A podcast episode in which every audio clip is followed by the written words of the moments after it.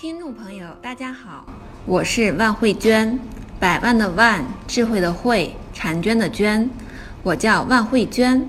现在呢，在北京一家大型互联网公司从事产品设计工作。首先说说我跟道宝是如何结缘的，那是发生在七月中旬的一件事情。总监给我安排了一个官儿，什么官儿呢？叫文化先锋官。这个官是干嘛的呢？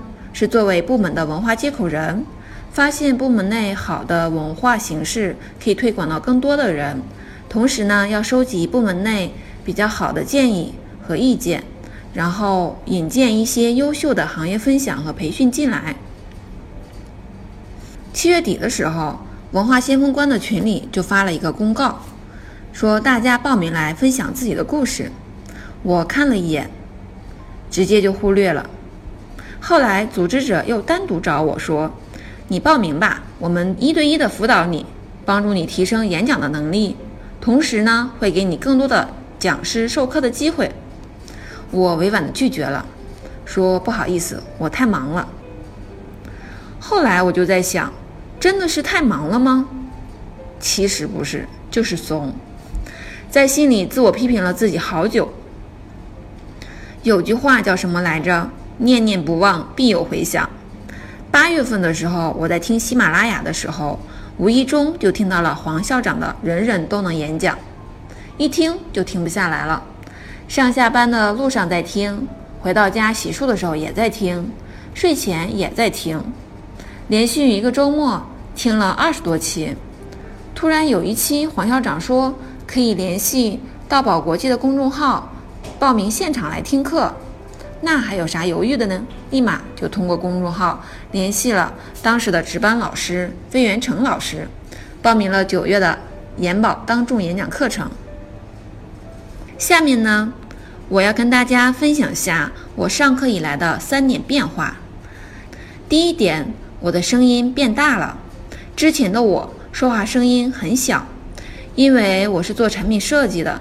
会有很多场合需要去网上汇报你的方案，得到领导的认可，你才能有资源。同时呢，又要跟你的团队各个角色去讲你的方案，让大家都认可你的方案之后，他们才能心甘情愿的帮你去落地实现。每次一到这种场合，我都会提前跟自己说，一会儿声音要大一点，再大一点。可是呢，每次讲着讲着，声音就变小了。讲完一场还特别特别的累，现在呢，每次遇到当众讲话的时候，就会越讲越嗨，声音也变大了。这是为什么呢？因为上完课之后我不紧张了，声音自然就放开了。第二点，我变得爱讲故事了。之前讲话很平淡，虽然思路很清晰，但没有趣儿啊。自从上了研保课之后。每节课呢都让大家讲故事，讲着讲着就讲上瘾了。现在特别喜欢把发生在身边的小趣事儿写成小故事，完全停不下来的节奏。有一天，公司的一个小萌妹子碰到了我，说：“娟姐，我可喜欢你朋友圈里发的小故事了，又有趣又能学到很多道理。为啥还能学到道理呢？”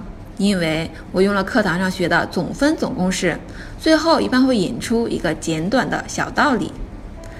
现在每次开会的时候，如果遇到人没到齐或者仪器出问题啊什么的，我会见缝插针的给大家讲个小故事。这个时候呢，小伙伴们都会说：“娟姐，你又开始给自己加戏了。”第三点，也是我觉得最重要的一点。就是我变得勇敢了。之前的我呢，一对一沟通啊，或者在团队里讲话，基本没啥问题。但是，一到要跟领导汇报，或者是在大场面，就怂。举个小例子，去年年底公司呢策划了一个大型的抢红包活动，基本上是全公司总动员，设计几百人参与。我作为我们业务部的产品接口人，要协调几十号人一起来配合。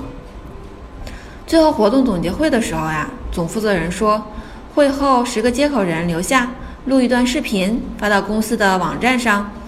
我一听，妈呀，一会儿要讲啥呢？赶紧跑吧！会快开完的时候，赶紧找个理由就溜了。但现在的我就不会这样啦。比如沈辉老师说邀请我给喜马拉雅的听众朋友们分享我的学习感受，我立马说好呀好呀。那要是以前的我，肯定会找一个特别冠冕堂皇的理由拒绝掉。同时呢，在工作上变得更加积极了。上周我的领导说，我们这周要写下 Q 四的规划，跟总监汇报。